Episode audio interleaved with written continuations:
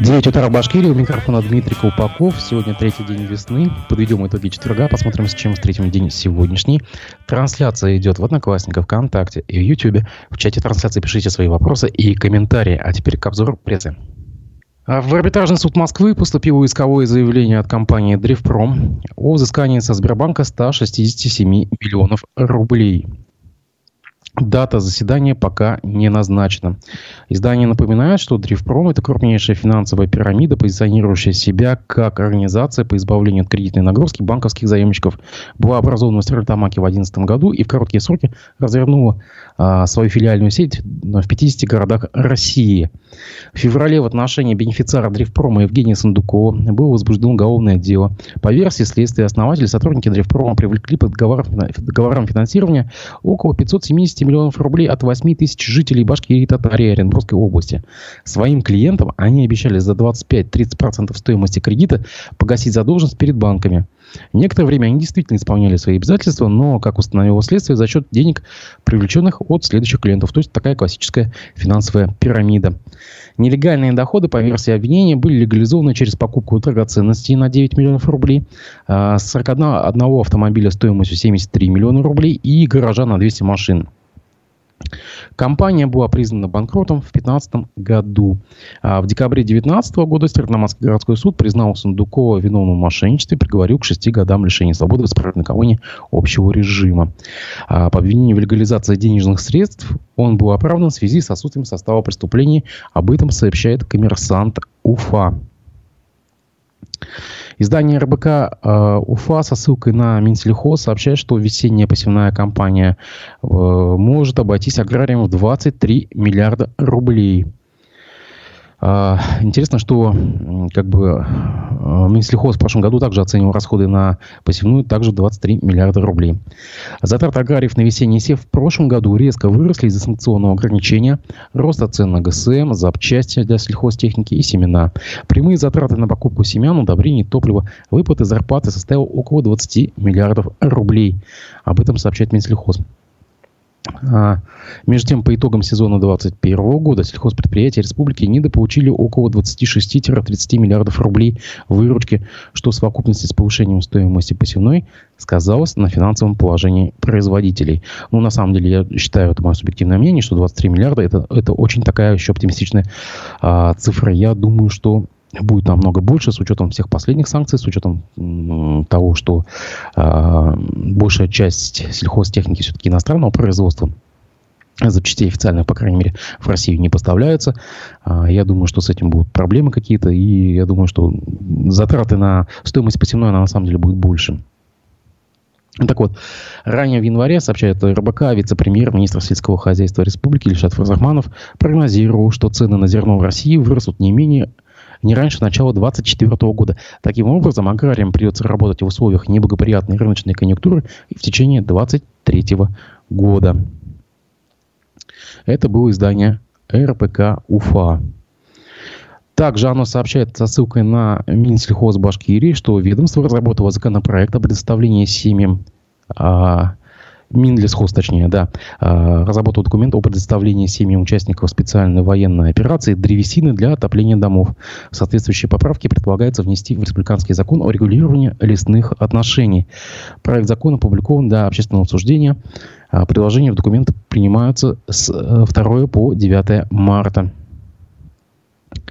А, предоставление дров для отопления участников СВО предлагается внести в исключительные случаи заготовки древесины для обеспечения государственных или муниципальных нужд на основании договора купли-продажи лесных насаждений. Сейчас в таких исключительных случаях дрова могут заготавливаться для ремонта зданий, находящихся в государственной или муниципальной собственности, и для строительства, ремонта, отопления зданий и сооружений сельскохозяйственного назначения. А, далее идет цитата по э, тексту документа. Заготовка древесины возможна при наличии в соответствующем э, лесничестве и спрашиваемого объема древесины и производится в соответствии с сельскохозяйственным регламентом лесничества.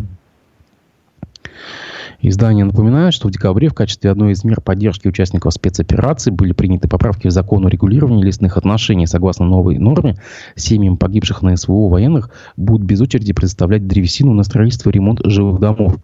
Вдовы родители, усыновители погибших бойцов имеющих земельные участки в населенных пунктах для жилищного строительства или ведения личного хозяйства, будут наделены преимущественным правом о заготовке древесины для собственных нужд. Это было издание РБК Уфа.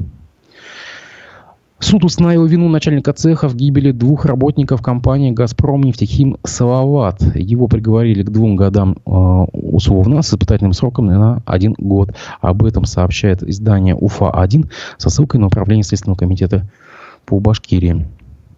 Далее идет стата по ведомству. 3 августа 2021 года, момент, когда двое операторов технической установки производили осмотр трубопровода насыщенного водяного пара в помещении котла утилизатора, произошла его разгерметизация. В результате оба рабочих получили множественные термические ожоги, от которых впоследствии скончались. Следователи выяснили, что начальник цеха знал, что трубопровод дал течь и насколько это опасно. По инструкции он должен был налить и отключить котел, но вместо этого отправил подчиненных осматривать место разгерметизации трубы. А, уточняется, что подсудимый своей вины не признал. Кроме того, ему придется выплачивать семьям погибших по полтора миллиона рублей в качестве моральной компенсации за потерю а, близкого человека. Сообщает УФА-1. Ну, от себя добавлю, что же а, то есть, как бы начальник послал почти, почти на смерть послал двух человек, и за это еще два года условно только получил. Давайте мы здесь с вами сделаем небольшой перерыв. Мы с вами послушаем фрагмент вчерашнего эфира передачи «Аспекты мнений» с участием члена БАШ СПЧ, предпринимателя-общественника Азамата Галина.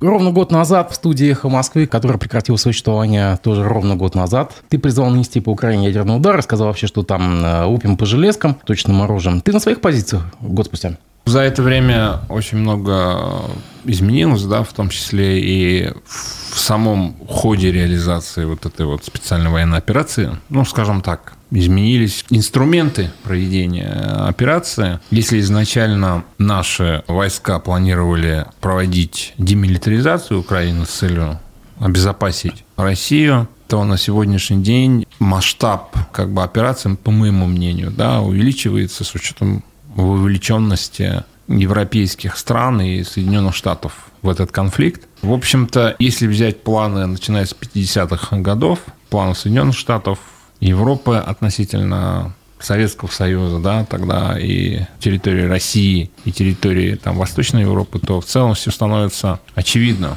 Те планы, которые они выстраивали с 55 года, они начинают потихонечку реализовывать, приводить в жизнь. Поэтому, да, есть смещение, определенное смещение акцентов. Э, стало очень много по информации. То же самое Министерство обороны стало очень много живой силы. Имеется в виду наемников, которые принимают участие в, этом конфликте. Но моя позиция, э, та, которую я озвучивал, нужно было наносить превентивно удар э, ядерным оружием, тактическим ядерным оружием, я остаюсь на своих позициях. А то, что лупим по железкам, все так же? Ну, я о чем и говорю. То есть, изначально мы действительно лупили по железкам, и наши войска же двигались именно предварительно оповещая, да, что мы двигаемся и так далее, с целью максимально сохранить именно армию, украинскую армию, для того, чтобы они могли рассредоточиться и для того, чтобы они могли добровольно уйти от исполнения присяги. Но на сегодняшний день... А как там... можно добровольно, извини, уйти от исполнения присяги? Ну, если дается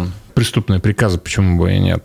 Оборонить Но... страну – преступный приказ? Но в данном случае дискуссия идет не об этом, да, дискуссия идет о том, что наши войска продвигались и предупреждали. Информационно предупреждали того, чтобы они могли уйти от этих э, ударов. А на сегодняшний день мы наблюдаем огромное количество наемников, и цели операции, они уже меняются. Понимаешь? То есть превращается в чуть ли не в такой глобальный э, конфликт на территории Украины. Во всем этом виноват сам Зеленский. Он захотел этот конфликт, он захотел, а, чтобы этот конфликт приобрел такой масштаб. Если бы Зеленский не накапливал бы да, вооруженные силы, скапливал бы оружие и не угрожал бы Донбассу, Луганской там, Народной Республике, то в целом можно было бы это всего избежать. Ты Если бы было бы желание у а, украинских политиков избежать этого конфликта, они могли бы избежать этого конфликта. Они не захотели, они пошли на поводу у тех же самых американцев, для которых, прежде всего, вопросы экономики, а не там интересы Украины. Ну, Вот отсюда все вот эти вот последствия. Как говорил и президент, задачи специальной военной операции, они меняются по ходу того, как развивается ситуация на Земле. Вот на сегодняшний день картина складывается таким образом, что Украина превращается, я даже вот у себя в социальных сетях писал записки аналитиков военных американских, Украина превращается в полигон испытания новых современных видов оружия. И, в общем-то, они с удовольствием, американцы пишут, да, вот испытываем там новые системы там, наблюдения, нанесения ударов там, и так далее. Наши войска не будут же с этим мириться. Мы наносим ответный удар. Весь выпуск программы «Аспекты мнений» с участием Азамата Галина вы сможете найти в нашем YouTube, Одноклассниках, ВКонтакте. Расшифровки передачи будут выкладываться на сайте «Аспекты медиа» и в телеграм-канале «Аспекты». А, вернемся к обзору прессы. А депутаты Башкирии внесли в Госдуму законопроект о командировочных. Они предлагают привязать размер суточных выплат в служебных поездках к размеру МРОД. Об этом сообщают аргументы и факты УФА. Председатель Госсобрания Республики отмечает, что размер в 100 рублей, который предусмотрен в законодательных актах на суточное содержание в командировках, устарел, так как был принят еще 20 лет назад. Далее цитата по Константину Толкачеву. За 20 лет цены на товары и услуги значительно выросли, а размер командировочных не пересматривался ни разу.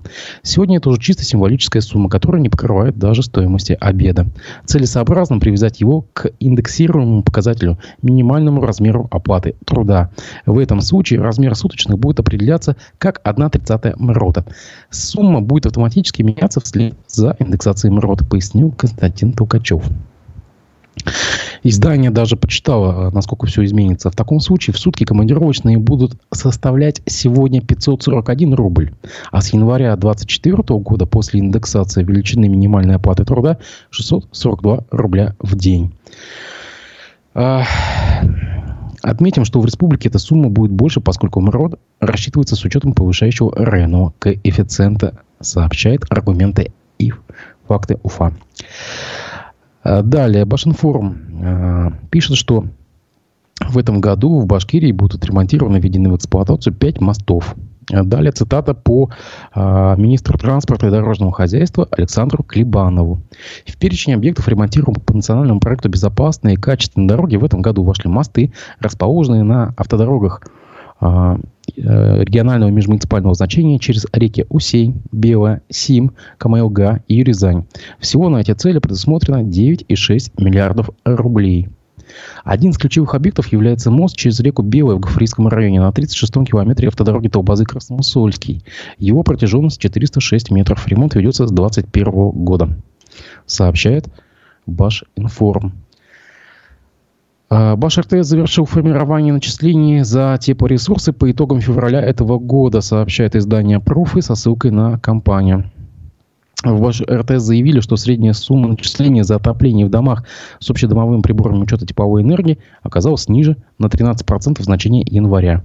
В компании также напомнили, что в связи с грядущим потеплением в некоторых квартирах э, в этот период возможны скачки температуры.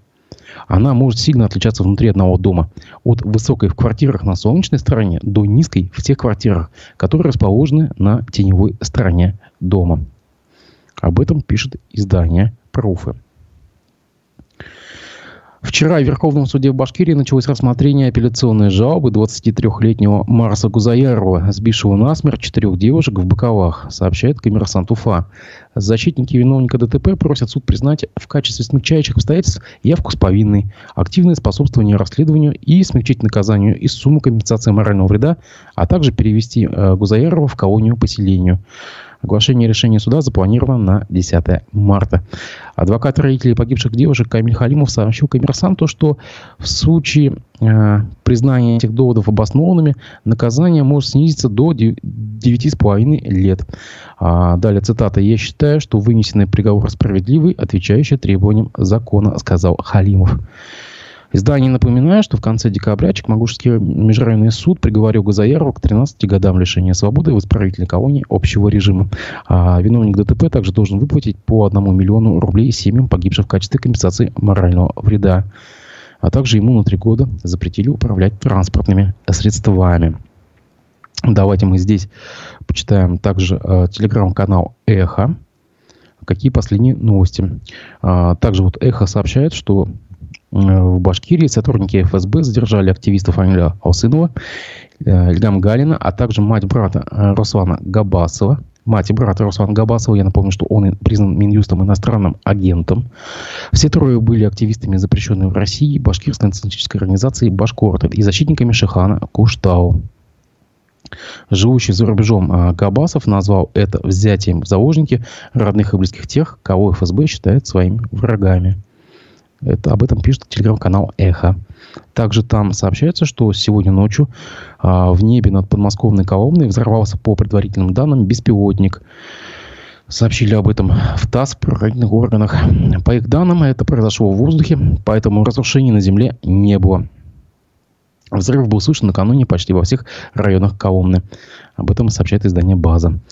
А в МЧС заявили, что следов не нашли. И о погоде. 3 марта Башгидромедцентр прогнозирует небольшой снег, ночью местами до умеренного. На дорогах снежный накат, гололедица, ветер юго-западный, западный умеренный. Температура воздуха ночью 10-15, при прояснениях 17-22. Днем синоптики обещают 5-10. 4 марта а, прогнозируется небольшой снег, местами до умеренного. На отдельных участках э, дорог снежные заносы, накаты, гололедица. Днем в отдельных районах гололед. Ветер юго-западный. Температура воздуха ночью 6-11, днем около нуля. На этом я прощаюсь с вами. В 11 часов по Уфе смотрите программу «Аспекты городской среды». Всего доброго.